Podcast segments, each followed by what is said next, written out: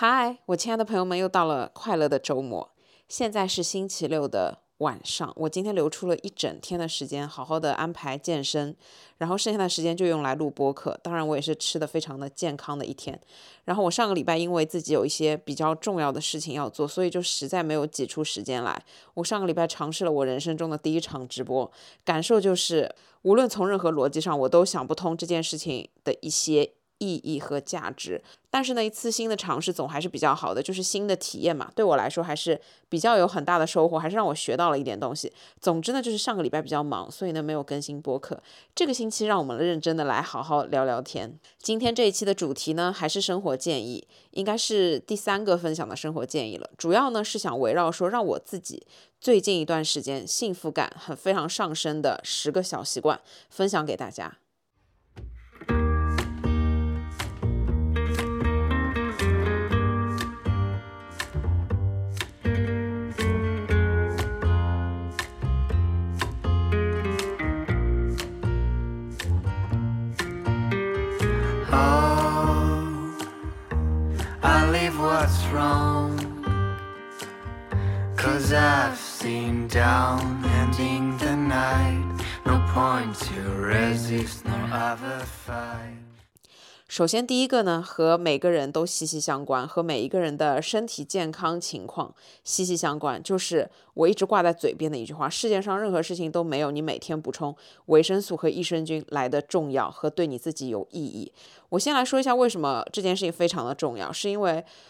我觉得在目前的这个大环境下面，身体健康绝对是放在第一位的。那和人的身体健康最直接挂钩的一件事情，其实就是人的免疫力。那免疫系统其实是跟我们的维生素和矿物质的摄入息息相关。另外还有就是益生菌，因为肠道其实是我们人体最大的一个免疫系统的存在的地方。所以呢，我一直就是说，一定要养成补充维生素、微量元素的这个好习惯。其实我以前也没有特别补充维生素的这个习惯，我也是从差不多健身开始。一两年前左右开始陆续的补充一些微量元素，然后呢，顺便也会看一点书，去吸收一些这方面的知识，然后知道自己应该要怎么补充。首先给大家念一段话，虽然是书上的，但是呢，我精简了一下。我们的免疫系统一直是在默默无闻的抵御着微生物和癌细胞成千上万次的攻击。免疫系统如果受损，就会使人体易受感染，疾病就会不可避免的随之而来。维生素和矿物质缺乏带来的营养不良，会迅速的损伤免疫系统。在正常情况下，健康的消化系统可以调动起最强而有力的防御。消化道黏膜不仅是一个天然的实体屏障，它还遍布着免疫组织、细胞和抗体，截获入侵者。所以，当机体一旦患有营养不良，所有的这些防御都会被削弱，这样入侵的感染源就很容易损伤身体。所以，充足平衡的营养是免疫系统正常运作的一个非常重要的必要条件。而在这个概念里面，补充维生素、矿物质还有益生菌就变成了一个非常重要的课题。这其实是我自己深有体会的一件事情。我觉得自从我开始补充维生素和矿物质之后呢，我可以自己明显的感觉到我的抵抗力是在增强的。所以，就算我之前受到过病毒的袭击，但是我自己明显的感觉到我恢复的速度非常快。而且通过配合比较平衡、高质量的高蛋白的饮食，然后疯狂的摄入更多的维生素，让我的机体产生更多的这些。可以抵抗细菌的这些细胞，我真的好起来是非常快的。所以，无论你每天坚持做任何事情，请一定要把补充维生素、矿物质和益生菌放在你每日的习惯里面，因为这件事情真的是太重要了。为了以防万一，大家不理解维生素要怎么做补充，我简单的来跟大家讲一下我自己补充的习惯。我自己呢，其实最近每天的摄入都还是非常多的蔬菜。然后一定量的蛋白质加上正常的碳水，然后非常多的蔬菜里面就会有比较多的维生素。但是除此之外呢，我基本上可能一天午餐和晚餐我一定要吃至少一碗的炒蔬菜这样的绿叶蔬菜这样的一个量。但是除此之外，我还是会额外补充复合维生素 B，还有呢维生素 C。维生素呢就分为两种，脂溶性的维生素和水溶性的维生素。水溶性维生素比较重要的就是维生素 B 和维生素 C，它是会随着我们排尿排出体外的，所以这个东西是需。要我们每一天定量来补充会比较好。这两种维生素其实大部分的时候是存在在全麦谷物类里面。肉类、乳制品、鸡蛋，还有呢就是叶菜、绿色蔬菜、动物肝脏、谷物胚芽。所以只要你正常的吃饭，正常的摄入一定大量的蔬菜，你不至于说要导致这两种维生素匮乏。但是呢，如果你可以多补充一些，因为我现在补充的就是一百毫克一粒的那种最小的药片，就是药房里面卖的最便宜的那一种，这样子来吃的话，就会比较的。巩固就是比较的完整和比较的全面。我想到了就会随餐来吃两粒，然后每次补充其实就是一百毫克，这个量也是完全 OK，可以被人体吸收的。随餐一起吃，跟你所有吃下去的食物一起消化，就很容易被身体吸收。如果你养成习惯的话，这件事情真的会对你的增强抵抗力有很强的作用。除了水溶性维生素之外呢，还有脂溶性维生素，它代表呢就是维生素 A，它存在在动物肝脏、金枪鱼、黄油、蛋黄里面；维生素 D 存在在菌类。高脂的海鱼、鸡蛋里面，维生素 E 和维生素 K 分别呢存在在植物的种子、植物油、绿色蔬菜，还有动物肝脏里面。所以还是这句话，如果你正常吃这些脂溶性维生素，你完全摄入的是足够的，就不需要去额外补充。那像鱼油这一类的，如果你是吃鱼吃的比较少，就可以适当来补充一些鱼油。无论你补充什么样的维生素和矿物质，一定要记得一个前提，就是从食物中获得的维生素一定是。最好最容易吸收的，但是当你在食物中没有办法获得足够维生素、矿物质的时候呢，可以适当的来做一些补充。就比方说，我除了定期每天补充维生素 B 和维生素 C 之外呢，我在大姨妈的前后会额外的补充钙片和矿物质的，比方说镁、钾片这一类的补剂。如果你跟我一样是运动的人群，那其实我们运动者对于微量元素的。营养需求会更大。当我们在进行高强度训练的时候，我们体内的碳水化合物会转化明显提高。这个时候呢，就要求我们体内的维生素 B 一必须充足，而且肌肉的增长其实也需要更多铁元素的参与。也就是说，为什么大家也说一定要吃蛋白质，或者说菠菜啊这一类的，是因为它里面的矿物质含量比较高，这样呢就更容易让我们去合成肌蛋白。力量训练者需要摄入更多的维生素，还要用于糖原的储备和蛋白质的代谢，因为我们蛋白质可能会摄入的比较多。除此之外，力量训练者还会强健骨骼，因此呢，我们也需要更多的钙、磷、氟和镁等等的。所以就是综合来说，如果你有健身的习惯，那么你对微量元素的补充也一定要放在一个比较重视的位置，因为当我们运动健身的同时，我们对于这一些营养素的需求是更大的。所以呢，一定要把它作为日常跟健身一样重要的习惯保持下来。这件事情真的很重要。然后我想简单的提一下关于益生菌的补充，因为。关于我们每一个人日常生活饮食的习惯不一样，以及我们每个人其实肠道里面的菌群也是不一样的，所以呢，当务之急就是把我们自己的肠道调节在一个非常健康的水平，这样呢，我们就是一个非常健康、非常通畅，然后消化吸收率都非常高的这样一一类人。那要做到这一点，及时的去补充一些益生菌是比较重要的。我现在所说的益生菌，不讨论任何的品牌，你们可以直接从药房买，也可以从网上买。然后呢，根据自己每个人的情况，然后和他详情的这个。情况去选择对应的益生菌，然后吃一段时间，十天到二十天，自己感受一下，对自己的身体和消化吸收，包括是日常作息有没有任何的变化，及时的去给到自己一些反馈。如果你觉得吃了益生菌之后特别通畅、特别有用，那么我强烈建议你多吃一段时间，因为在你肠道菌群数量的去平衡这件事情，它是需要一定时间的，并不是说立竿见影，你今天吃了，明天就会有效果。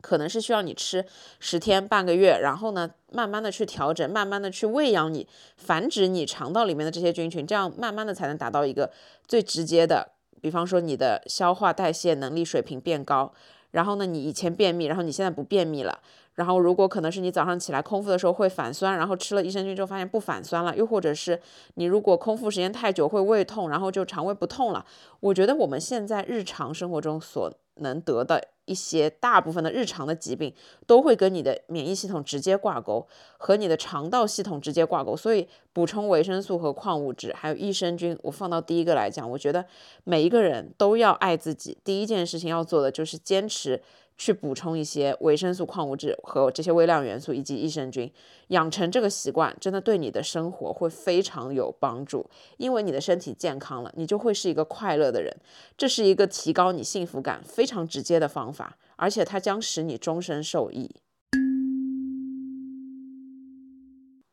第二个小习惯，我想要说的是，对自己好一点，在自己的能力范围之内，要给自己最好的东西，因为我们自己值得。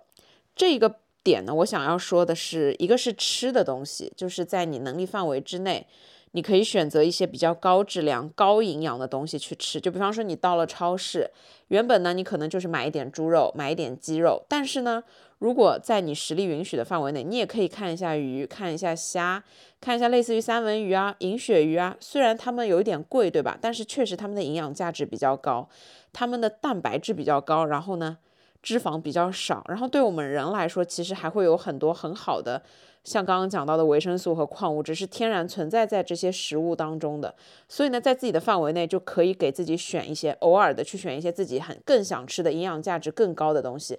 不要说你在外面饭店点菜的时候就很大方，然后当你去超市或者说平台上买菜的时候就变得抠抠搜搜的，就是这个太贵了不买，那个太贵了不买。我觉得其实应该要反过来，我们在外面吃饭的时候其实可以相对来说随意一点，然后你可以去挑一些，就比方说。餐厅氛围好的，然后简餐，我觉得也都 OK，也算是比较健康的嘛。但是像有一些可能人均几百，动不动几百上千的这种，我就觉得可能没有太大的必要。就是对于我自己，这可能跟我的价值观有关系。就是对我自己来讲，我觉得没太必要。也就是这样一顿饭而已，看你要吃的东西是什么，看你这顿饭吃的目的是什么。但是排除这个来说，我如果在线上超市选择买菜的时候，我会对自己比较好，我会去选择一些自己真正想吃的食材，真的是非常好的，蛋白质含量真的是非常高的。我可能会，如果这个东西在饭店里面吃很贵很贵的话，那我情愿就在超市里面买，然后自己回家做。就是在范围内，在自己可以选择的这个条件之下，要给自己最好的。除了吃之外呢，我觉得还有一个很重要的是穿衣服、买衣服这件事情。我其实是一个不太会在买衣服上面花太多钱的人，因为我觉得可能这个。这跟我对于奢侈品的一些看法有关系，但是呢，我觉得要给自己最好的这件事情是指，嗯，举个例子，我其实自己之前有买过几件我自己很喜欢的衣服，但是呢，我发现我自己特别喜欢和我自己穿着使用率最高的这几件衣服，往往都不是打折的，往往都不是。在那种小的店里面买，往往都是比方说正儿八经的服装店，然后呢，它是一件正价的商品。这里讲的正价商品就是正常价格，它没有在打折。然后呢，这个服装店也不是那种特别恐怖的那种高端的牌子，它其实就是个那种正常的快消品品牌，可能一件衬衫三五百，差不多是这个量级。但是我却发现。往往是正价的，我一眼就看中很喜欢的衣服，我反而会一直反复的穿。但是有时候我在网上买到的那些非常便宜的，几十块钱，甚至才一百不到的那些衣服。我可能真的穿一次两次，我就再也不会穿了。那其实对我来说，这样一两百块钱的衣服是浪费。那我还不如少买几件这样便宜的几十块钱、一百来块的衣服，而多去买几件正价的，我真正喜欢的。因为我真正喜欢的这些衣服，它是有品质的。有品质的时候，我会穿得出去，就是真的是可以去到一些重要的场合，而且。穿衣服这件事情其实真的还挺重要的。我是这两年自己随着年纪上去和工作可能属性的一些变化，我才发现其实穿衣服是一个人最重要的一个外表的展现形式，因为你穿成什么样子，非常直观的就表达了你是一个什么样子的人，你的审美是什么样子的，穿的合不合适，穿任何风格也会。改变你的风格，所以呢，穿衣这件事情，我觉得强烈建议我这个年龄，可能二十五岁到，我觉得任何年龄吧，其实真的都还挺重要的。就是当你开始自己赚钱的时候，一定要在穿衣服这件事情上面把握好自己想要的方向，自己想要展示给别人的一个形象，就是一定要抓住自己的优点，去放大自己的优点，然后把自己的缺点呢，通过一些衣服的样型啊，什么样去给它稍微的。掩饰起来，这样只只放大优点，展示优点，你的穿衣风格就会很容易找到。然后还有颜色啊，包括各方面的搭配、质感啊，各方面的搭配，这些都很重要。所以就是穿衣服跟吃东西，一个是内在，一个是外在。但是我觉得这两件事情都非常重要，在范围内可以给自己更好的选择，因为真的很值得。我深刻的感觉到，我最近两个月其实开始认真的好好买衣服。就我那天在也是一个快消品品牌买了一件毛四百块的就普通的衬衫，但是我真的很喜欢这件衬衫，我穿着这件衬衫去了无数的重要场合，例如什么开会啊、发布会啊，然后我还穿着它录视频，还穿着它可能出去约约会啊什么的，然后跟老板出去开会都可以穿。然后我才终于发现，我找到了适合自己的穿衣风格，其实就是非常简单的一件衬衫，但是它就是一个卡其色，但是它的这个卡其色就是非常的跟不一样，因为卡其色如果你网购的话，可能会有无数种的卡其色，你可能偏深、偏浅或者偏黄，可能就不配你的肤色。但是因为这件衣服是我在实体店买的，它就非常衬的我的肤色，就不会让我显得嗯没有那么白，或者说是气色不好，它就真的是非常完。就是完好的体现了我的整个精神状况，而且它真的很百搭，所以我真的觉得这件衬衫是我今年买过最值的一件衣服。虽然它是正价，放我以前的那个消费观，我可能会接受不了，可能会觉得有点贵。但是我现在觉得，如果这件衣服我真的很喜欢，我真的可以穿来穿去去很多的场合，那么这件衣服我穿着它，我也是非常自信的。那它虽然有那么一点点小贵，其实也不算特别贵。就你跟很多更贵的衣服相比的话，那这件衣服就是值得的。然后还有一件衣服是一件比较厚的外套，就是我在秋冬这个尴尬的过渡期，我是没有一件比较好的外套，就除了所有的西装之外，我是没有一个偏厚的这样一个外套的。因为其实稍微厚一点点的外套，它价格大部分的时候是四位数嘛。那我以前觉得四位数的衣服对我来说可能有点太贵了，有点我觉得没有必要。但是呢。我那天也是不知道怎么想的，就走进了一家店，然后看到一件四位数的外套，我就试了一下，我真的特别喜欢，而且我觉得它，我可以每天都穿，就是我可以里面搭不一样的，然后我可以一直穿它，它穿它就是可以让我非常的有自信，然后穿起来也是特别的有气场，就是又有质感又有气场。那我觉得这个钱应该还是值得的，毕竟是投资自己，我穿在自己的身上，而且这件衣服如果它的质量非常过关，我真的可以穿上三五年的时间。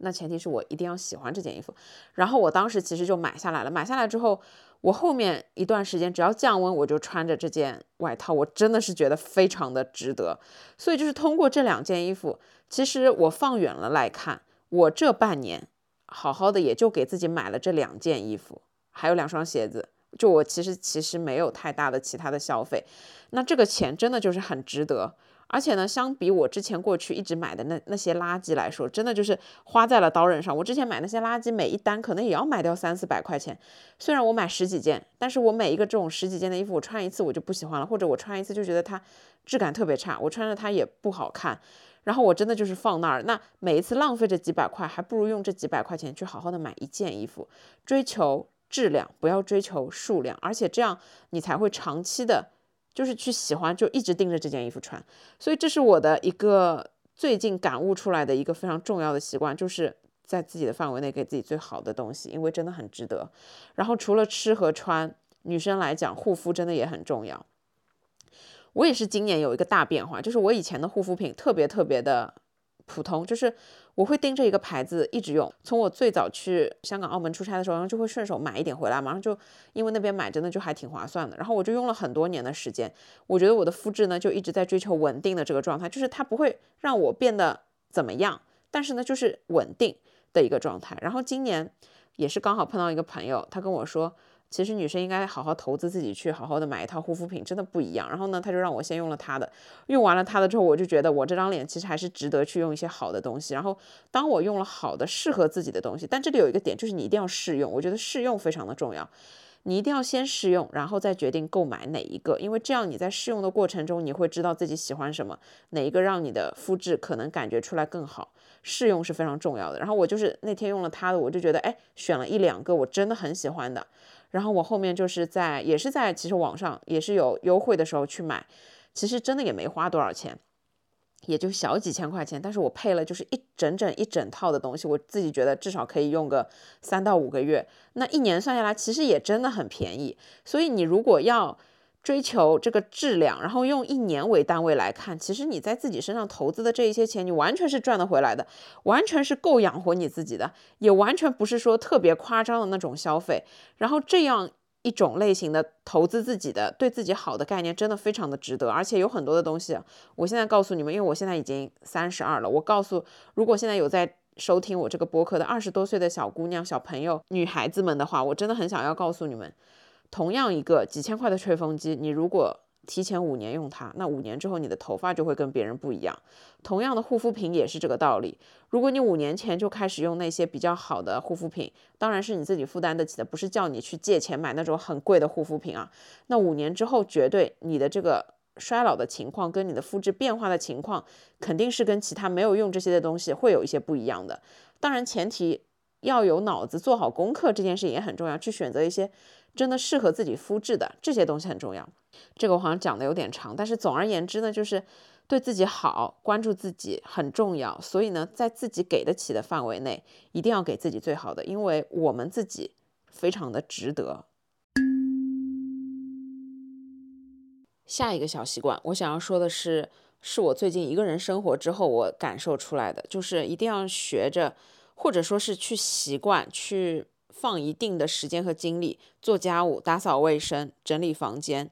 然后尝试一个人安排好自己的所有的生活。我以前真的不是一个特别爱整理房间的人，我真的觉得我一周可以整理一次房间就已经是非常大的一个奇迹了。但是最近正好我一个人在家，然后呢，我就不得不去收拾整个房间。但是呢，我在打扫房间的整个过程中，在做家务的整个过程中，我就有了一系列的思考。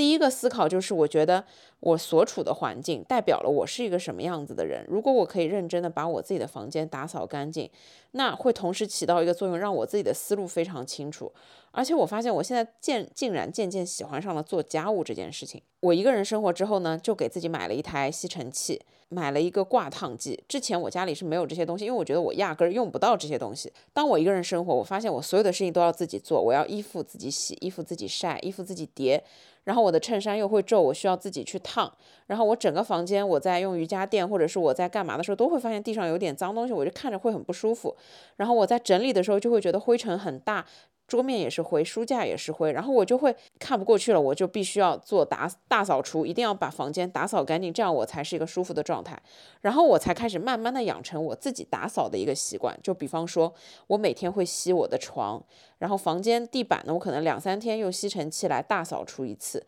但是呢，桌面上的这一些灰尘，可能因为平时也看不见，我就。三五天来做一次非常细致的清理。当我把家里收拾干净的时候，我在收拾的过程当中，其实我是非常愉悦自己的一个状态，是觉得我在享受做家务这件事情。而且我在做家务的时候，还会有很多的思考的时间，我就会开始想，哎，我这边是不是想要去变化它一下，去把它摆一摆，这样子让我看了之后心情会更加好。又或者是现在的这个布局是不是我喜欢的，是不是适合我现在一个人生活的节奏的？那如果不是，我是不是可以把它改变一下？去变化一些思路，然后去动动脑筋，这个该怎么放，那个该怎么放，整个过程真的非常的令人轻松愉快。就包括烫衣服这件事情也是，我真的不爱洗衣服，我也不爱晒衣服。我相信世界上其实没有一个人是爱做家务的，但是当我一个人生活，我必须面对这些家务的时候，我反而开始享受其中。我开始有固定的时间，就比方说，我每周五的晚上会开洗衣机，然后呢，我都是在晚上去收衣服和晒衣服，因为这样就晒不到紫外线。然后呢，我收完衣服，第二天呢，就会在吃完早饭之后有一个固定的时间，把我所有的衬衫都给烫整齐。这样子，在我下一个礼拜要穿的时候，我可以随手去拿一件穿。烫衣服这件事情也很神奇。以前我妈的烫法，她就是会拿一个大的。桌子板，然后那样非常用力的烫，但是我自己因为只需要烫一些衬衫，所以挂烫机就完全够了。然后我发现，如果你穿着烫过的衣服出门，真的也会让你更有自信。为什么我们在商店里面试衣服的时候觉得衣服好看？是因为那些衣服全部都是烫过的，就是所有的衣服，他们店里面全部都是烫过的，所以你穿在身上都会觉得好像这个样子比较好。但是你买回来洗了一次再穿，可能就不是那个样子。区别就在于这个衣服可能没有烫过，所以我觉得养成自己给自己烫衣服这个习惯。是带给我比较重要一个幸福感的，因为它让我更自信了。就是我穿着这些衣服的时候。这些衣服会显得更加有质感，这件事情就很重要。所以就是，呃，不管你是不是一个人居住，我觉得一定要养成自己去打理生活这件事情。虽然人家说高端的生活是你什么事情都不用做，但我还是有这样一个理论，当你什么事情都不用做的时候，你就感受不到生活的烟火气，并且你就感受不到小生活里面这些小细节带给你的成就感和幸福感。所以我觉得你还是需要去自己打理自己的生活。一个是你可以帮助自己理清思路，你可以告诉自己想要的是什么，给自己一些机会，把生活回归到非常平凡的这样一种状态里面，有助于你去思考自己到底想要什么样的生活。我觉得理房间。是一件还比较私人的事情，你放着一个非常惬意、轻松的音乐，然后在非常轻松的环境之下去整理这个、整理那个，它会让你觉得你对自己的生活有掌控感，而让你产生掌控感这件事情会带给你幸福感。所以我觉得呢，我们每个人都需要去花一点时间打理自己的生活，这个是会让你非常直接获得幸福感的。第四点，我想要说的是。我最近健身的一个特别重要的感悟，就是虽然我之前一直拍视频，但是我其实很少在自己训练的时候认真的给自己拍视频。然后那天呢，我就想要用视频的方式去记录一下，然后我就把我练的每一组动作都用视频拍了下来。拍下来之后呢，我又想看一下角度对不对，我就拍完了之后，我就在那儿看视频，然后我就发现我自己的动作有很多的问题。然后我就从视频里面看出来，自己要么就是膝盖内扣，要么就是动作稳定性不够，要么就是感觉。胯还不够打开，我那天在练臀就发现了各种各样的问题，然后我就在下一个下一组动作的时候去努力的改正自己的这几个问题，就是把重点放在比方说膝盖内扣动作不够稳定这几个细节上面，然后再重新做一组动作，然后还是拍下来，然后还是去拍下来之后就去摄像机里面看我自己的动作，然后我就发现我的动作有了进步，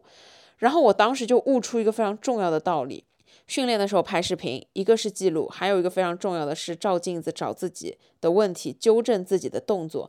这件事情对于健身来说实在是太过于重要了。我那个时候跟朋友一块儿练，朋友会指出我的问题，那在朋友的指点之下，我可能马上的改正过来，这样会让我整个系列的动作有质的飞跃。然后我发现我一个人练的时候，我只能靠拍视频，然后去感受我自己每个动作的细节。这件事情真的非常的重要，你们知道吗？就是对于健身这件事情来说，如果你看不到自己的动作，你就不知道自己做的是什么样，你不知道做的怎么什么样，很多细节如果没有做到位的话，你这个动作就是没有到位的。一开始健身最好建议要请专业的人来指导，就是因为我们每个人的问题是不一样，我们每个人的细节是不一样的，你需要一个人来帮你抠你特定的细节，需要一个人来告诉你你的问题点在哪里，这样你才可以改正。所以这是需要一个一对一的过程。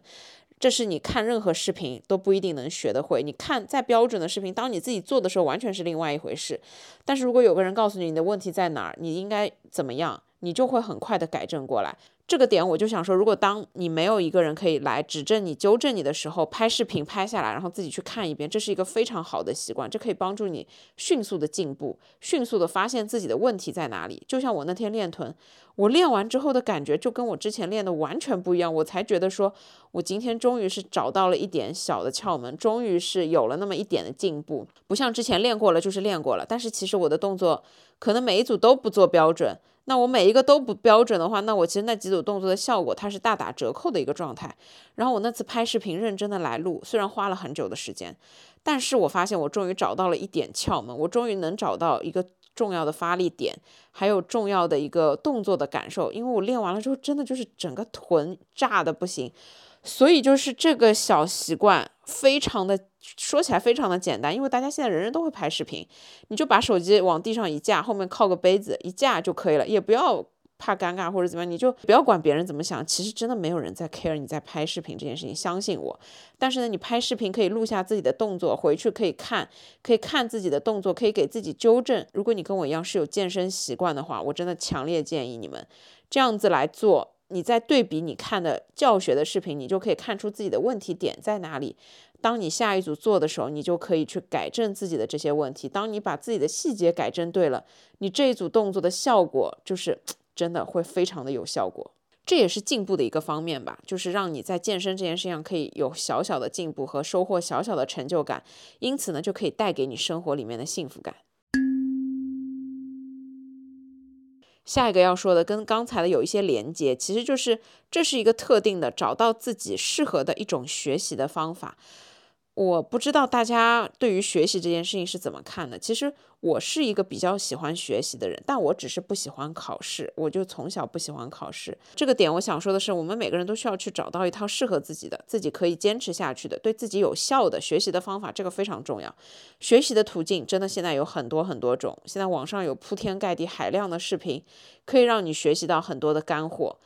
网上也有很多的书可以买到，书店也有很多的书，里面全部都是知识，全部都是你可以学习到的东西。如果你不爱看视频，不爱看书，你也可以在很多的平台去搜索别人的一些经验，别人总结的一些你不要踩的坑跟你需要注意的点，这也是一种学习的方法。又或者说，你以上说的你都不喜欢。但是呢，你认识一个朋友，他非常善于这件事情，那你就可以问他，让他告诉你很多他的经验，或者说他的看法和他的见解，向别人请教，这也是非常快的一种学习的途径。但是无论哪一种途径，我觉得保持一个自己一直在学习的状态和找到自己喜欢的方法是非常的重要的。就像我，我是一个特别喜欢钻研东西的人，那我自己在钻研的时候，举个例子，就像我要研究。吃香蕉对人体有什么好的作用？我会先在网上搜，网上搜出来之后，我会看很多很多人写的东西。如果他们都写的大差不差，那我会选择相信。但是看完之后，我又会觉得说，我只了解了香蕉这一种水果，那其他的水果呢？我就会在网上去找一些相关的书来看。然后呢，我会先非常认真的研究他们的详情和他们的目录。买一本书之前，一定要认真的看它的目录。看它的目录，你可以看出这本书的一个思维的逻辑导向和它的一个。框架结构，如果这个结构是你认可的，那你会觉得学到东西，那。这本书就 OK 可以买，但是如果它在目录就没有办法吸引你，或者说目录你扫完了之后就觉得好像这也没啥太大的东西，这个框架也不是特别的谨慎，或者说是有逻辑的，那么这本书你就 pass。因为现在选书也好，选任何东西也好，你都是需要去稍微做一点功课的。所以我自己的习惯呢，就是会先上平台去搜索一些公共资源，大家都已经会分享出来的这些东西，然后如果我要更深一步研究的话，我一定会去买书看。那同样的，看视频也是一个很好的方法，但是呢，因为可能我自己的习惯问题，我想说看书的话会更加系统的、全面的。让我去认识这样一件事情，但是看视频还是稍微会有一些片面，因此要保持上进心，保持一直在进步的一个状态，找到自己适合的学习方法是非常重要的。我这边讲的这个对于知识的渴望和想要学习的东西，它可以是任何的东西，可以是怎么给自己化妆，可以是怎么做饭做菜，可以是怎么健身，怎么补充营养，也可以是相关的一些类型的知识，比方说金融的知识、经济学的知识。各种各样的运动等等的一系列，只要是你感兴趣的东西，我都统称为让你产生了想要去学习的这个动力的这样的一种状态。无论你在吸收什么样的新的知识，跟什么样的新鲜的你之前自己不知道而现在知道了的东西，这都是一种非常好的状态，都是一种在往上走的状态。而且学习加上收获，这整件事情真的会让我自己觉得非常的开心。当我看完一本书，我收获了里面满满知识的时候，真的会让我觉得我自己是一个无比有用的人。而且放到我自己身上，它一定是会对我的生活产生帮助的。而且我自己觉得这是一件非常值得你放下时间精力的事情，就是有很多的事情。不值得我们放时间精力，但是自我学习、自我提升真的非常非常值得我们花时间去做。下一个点要说的这个习惯呢，稍微轻松一点，就是我最近养成的一个习惯，就是。种睫毛和做指甲，我以前觉得说这两件事情我自己都可以干，虽然我自己干嘛也有一定的成果，但那个成果就是肯定跟你外面做的会不一样。我之前觉得说女生嘛做指甲就买个甲油胶，买个灯自己照一照，瞎涂一涂就好了。但是其实它真的保持的时间没有那么久，而且呢，可能我自己做出来的那个样子、那个成品还是跟外面会有很多的区别。然后我也是前几个月开始。就想说去找一家店，好好的、认真的给自己花一点时间，捯饬一下自己，把自己弄得稍微精致一点。然后我发现这件事情带给我的幸福感真的太久了，姐妹们，我一定要跟你们说，我真的强烈建议大家，如果在你时间各方面的条件允许的情况下，真的可以去尝试做指甲。当然，前提是你喜欢做指甲跟睫毛这样的事情啊。如果你喜欢的话，就一定要，我觉得可以去店里面弄。而且这件事情是我们自己主动做选择，它也是有就是从便宜到贵嘛，完全可以根据自己情况去选择。我自己是觉得种了睫毛之后，这件事情还挺省事儿的，因为就是我先跟你们分享一下我自己的经验啊，就是种睫毛这件事情，现在它的价格其实就在二三百块钱一次，然后呢，做指甲的价格其实就在一百上下，就是已经做的挺好了。我如果充一个卡。一千块钱，每一次是可以打八折的。我最近这几个月用这张卡用到现在都没用完，我真的是快乐了已经两个多月了吧。所以我基本上呢是做一次睫毛，我在十四天之内去补一次，然后又可以保持十到十四天。所以你看，其实我一个月只需要做一次睫毛，如果你保持的好的话，然后像指甲的话，频率会相对来说比睫毛要多一点。然后我发现我差不多是两到三周会去重新做一次指甲，一样的也是十四天去补一次，就是有很多的店都是有这个功能的，朋友们。所以根据大家自己的地理位置去选择一个就近的，或者说离你公司单位上班近的，只要是你能匀得出时间来去做这件事情的，我真的觉得非常的值得，因为取悦自己，你就会变得特别有自信。而且我看到自己的指甲，我就会心情很好；我看到自己的睫毛，我就会心情好，我就会很高兴。这也是我最近觉得为自己花钱花的最值得的一件事情，就是让我自己在生活中不但提升了自信。而且还省去了我很多其他的事情，就是我就算素颜出街，我只要弄个眉毛，我只要可以直接出门了。然后我也是一个很自信的状态，真的会让我觉得幸福感在往上增加。当你取悦了自己，当你有了自信，你的生活真的会觉得比之前快乐和幸福很多。当然，这里除了睫毛和指甲之外呢，我觉得为自己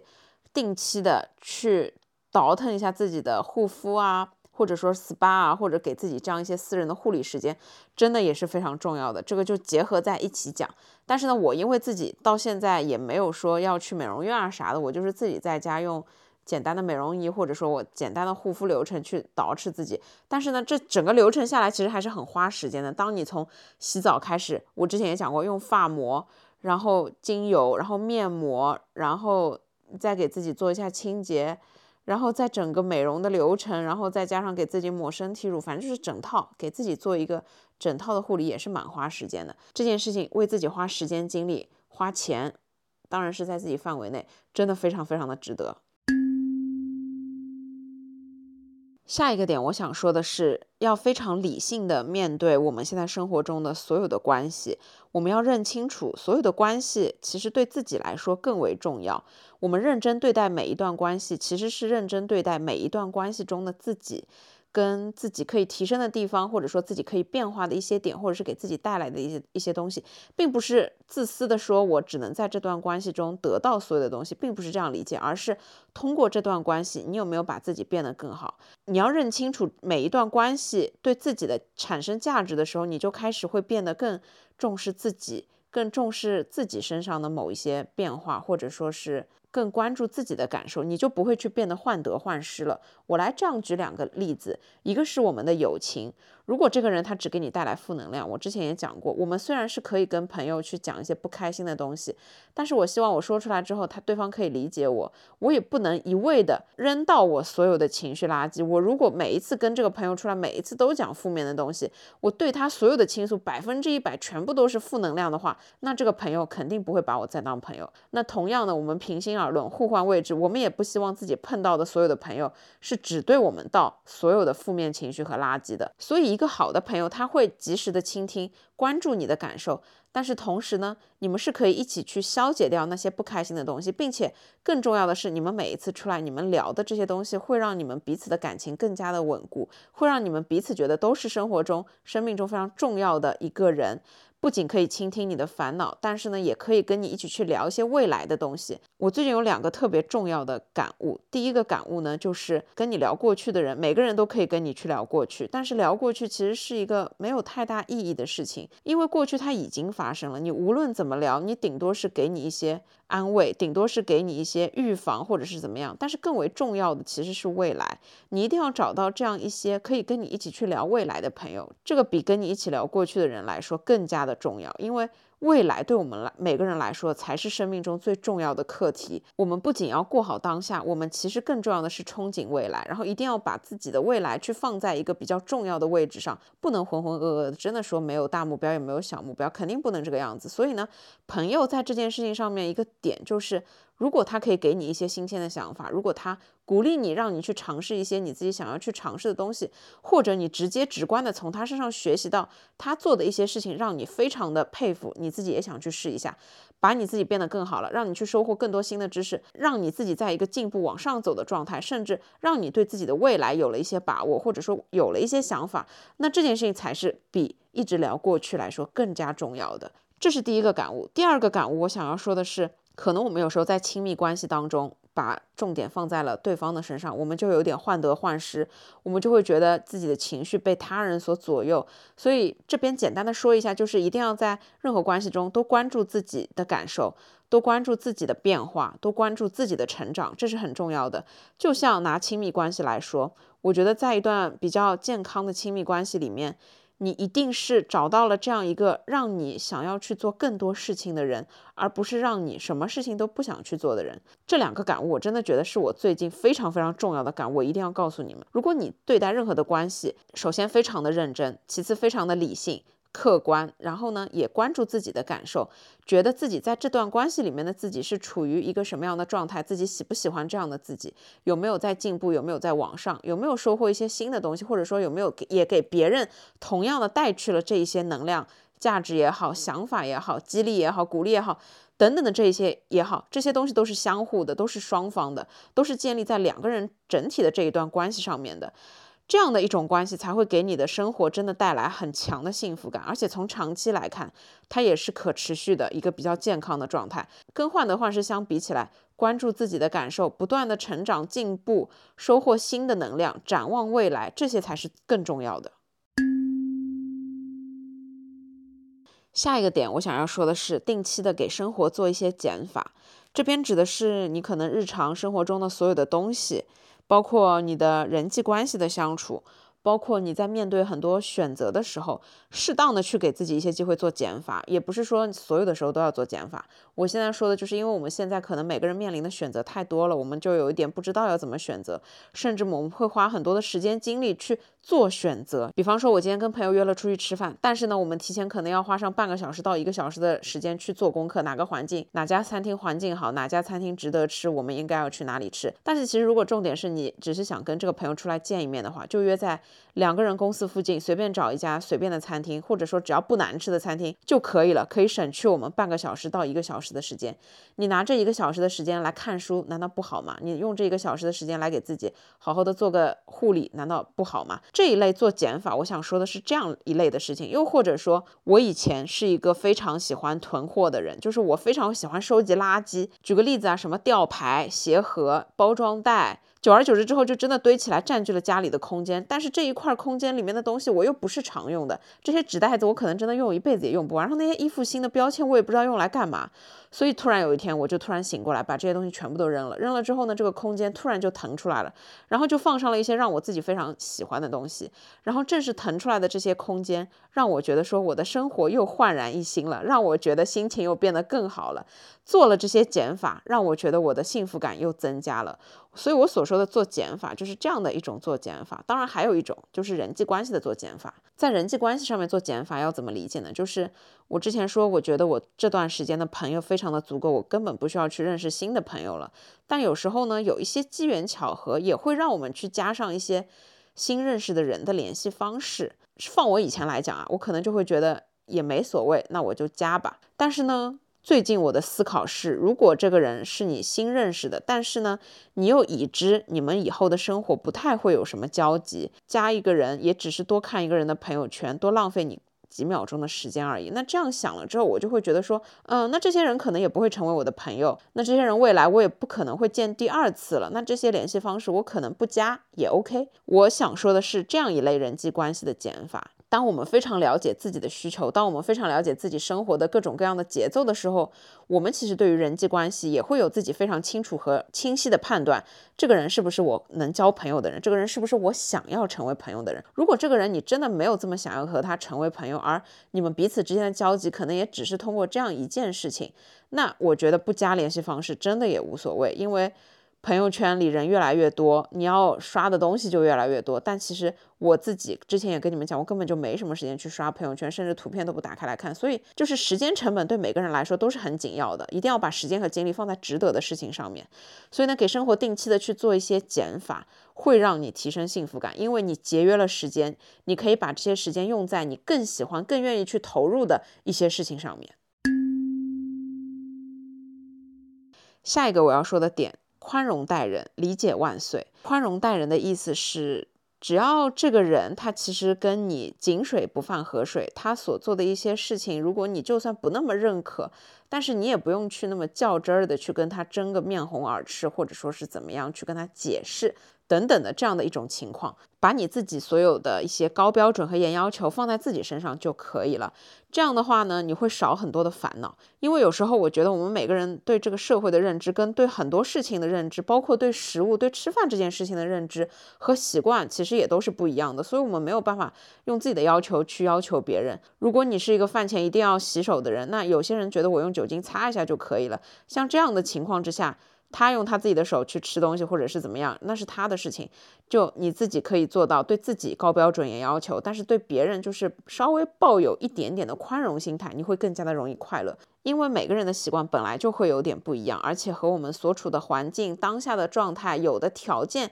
也都不一样的。所以呢，我觉得要做一个相对来说宽容一点的人。我自己是一个。对人比较宽容的人，就是比方说，如果你跟我说你要减肥，但你出来跟我吃饭，你特别想要吃一个糖油混合物，那我肯定也是会让你吃的，并且我会告诉你，你今天吃了开心就好，但是过两天可能可以克制一下。我虽然知道你要减肥，吃糖油混合物的话你就瘦不下来，但是呢，你跟我一块儿，我觉得关注你当下的感受跟你当下的需求会更加的重要。我跟朋友在一块儿的时候，我会更加关注朋友的需求，我会尽量的去满足他，而不会说一定要跟他。纠正什么是对，什么是错。当然，我也会有时候去管一些我的朋友，就比方说，当他在抉择不知道应该喝一杯甜的果汁还是应该喝一杯茶的时候，我会告诉他，如果你今天已经吃过甜的东西了，那么选择茶是一个更加明智的选择。我会给到一些这样的建议。但是呢，他就算最后还是选择了甜的果汁，我也不会怎么样。因为我觉得只要他开心就好了，所以就是说，在生活当中我们会遇到各种各样的人，但我们因为所处的环境跟习惯不同，导致我们会有不同的选择。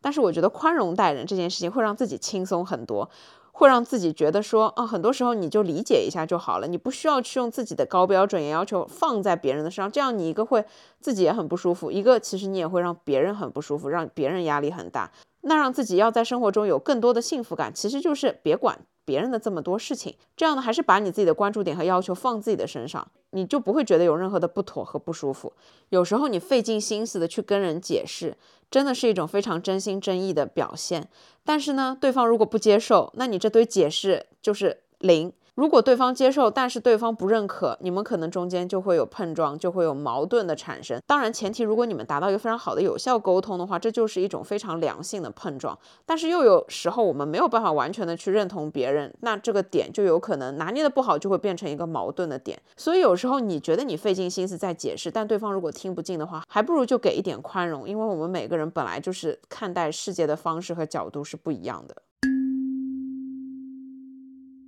接下来最后一个点，我想要说的还是比较佛系的一个心态吧，就是跟随自己的心情做事。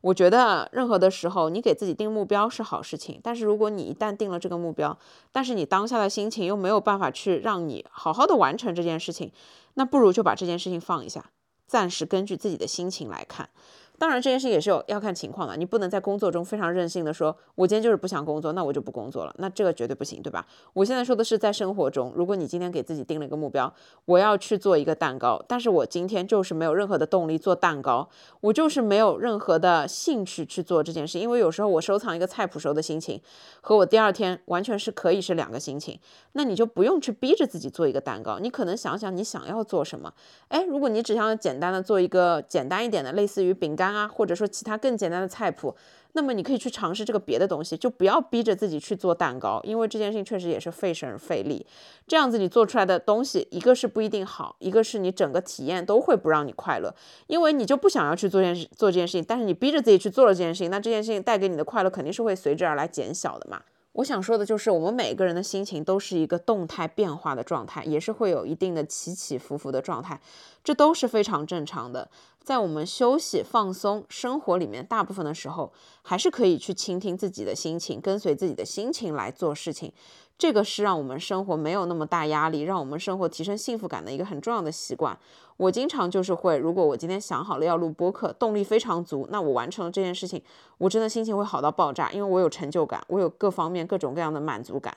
但是如果今天天气又不好，我又没有动力，甚至我觉得有一点累，有一点疲倦，我就是不想要开口讲话。那我就不会去逼着自己录，因为当我没有很强烈的分享欲的时候，我去做这件事情，我知道我讲出来的东西肯定会大打折扣。所以呢，我还不如换一个更加我自己状态好的时候去做这件事情，这样我们才是一个我分享我想分享的东西。你们听的时候也不是在浪费你们的时间，你们可以真正的去感受我想要说的东西，可能会给你们生活带来一些好的方面，带来一些灵感，这个才是我想要的目的。所以就是无论。你处在什么样的状态？倾听自己身体的音，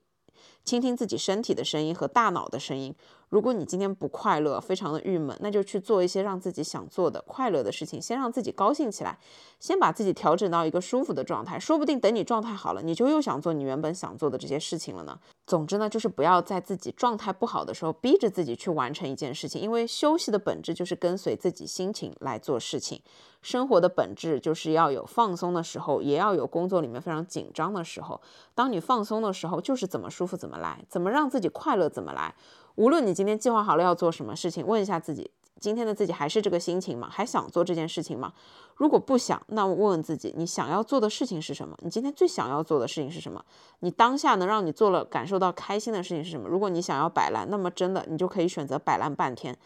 摆烂半天结束，你问问自己，嗯，是不是现在好一点了？可以有动力把自己的时间规划一下，去完成一些该完成的事情，把情绪。收拾好了之后，状态就好了，你就又可以有动力去做所有你想要做的事情了。所以呢，当下跟随自己的心情去放松、去生活，这样的一个习惯真的非常的重要。及时的去问问自己，当下最想做的和当下的状态究竟是什么样子的，了解自己的需求，这个非常的重要。From days to years, just passing by. We lost our tension, lost the light across the ocean of our lives. 好了，我亲爱的朋友们，以上呢就是我今天想要跟大家分享的零零总总加起来的十个让我自己最近生活幸福感特别增加的十个小习惯。希望你们听了之后呢有一定的灵感。我自己觉得我今天就是在一个非常要想要跟你们分享东西的状态，所以我自己觉得讲的东西还是比较的。自己还是比较满意的，所以呢，也希望你们听了之后，你们会收获一些多多少少有用的东西。我自己其实就是这样一个，如果当我特别特别忙的时候，我真的就会觉得说我没有办法静下心来跟你们认真的分享。虽然就是说一个小时的话，但是我希望说这一个小时的话是真的能让你们听的人感受到一些我想要分享的。重点的意义，因为就像你们很多人说的，听我的播客就像跟我在聊天一样。虽然我知道这是只是我的单向输出，但是我也非常珍惜这每一次机会。我也非常的想说，真的去跟你们分享一些发自内心的，我悟出来的，我自己感受的，生活中碰到的这样的一些经验也好，状态也好，想要分享的话也好，这是非常重要的。因为我觉得每个人的时间精力其实都是很有限，并且非常宝贵的。我也不希望去浪费你们的时间。也像我之前一直所说的。我比较珍视的，跟我觉得宝贵的是，所有留在这里听我讲完所有话的你们，你们对我来说才是世界上最重要的东西。如果那一些点进来就会退出去，或者说不认可我，或者是觉得浪费时间的人，这些其实我不太重视，我也不太 care，我也无所谓他们的想法，因为每个人有每个人活着的。状态，每个人有每个人自己的选择。好了，我亲爱的朋友们，那以上呢就是我今天的这一期分享，希望大家可以在生活中找到一些让自己提升幸福感的灵感。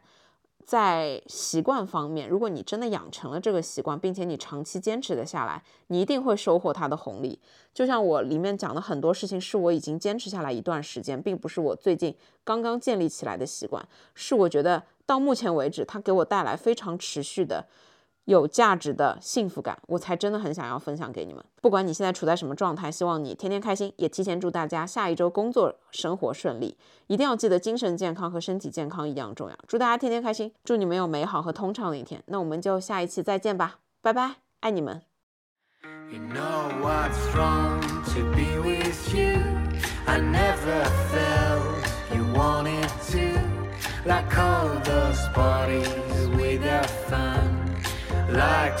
summer without sun. You know what's wrong to be with you.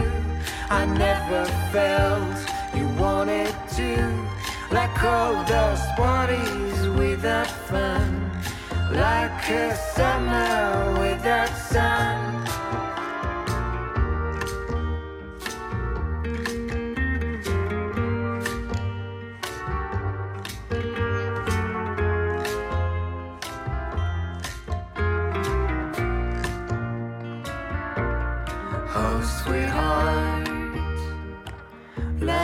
Contemplate. Forget your anger, drop the hate. We're still the masters of our fate. Today feels wrong. Tomorrow we'll be on our own. Everlasting game no one ever won. Now it's just you and me apart each other a broken heart. You know what's wrong to be with you. I never felt you wanted to, like all those parties without fun, like a summer without sun.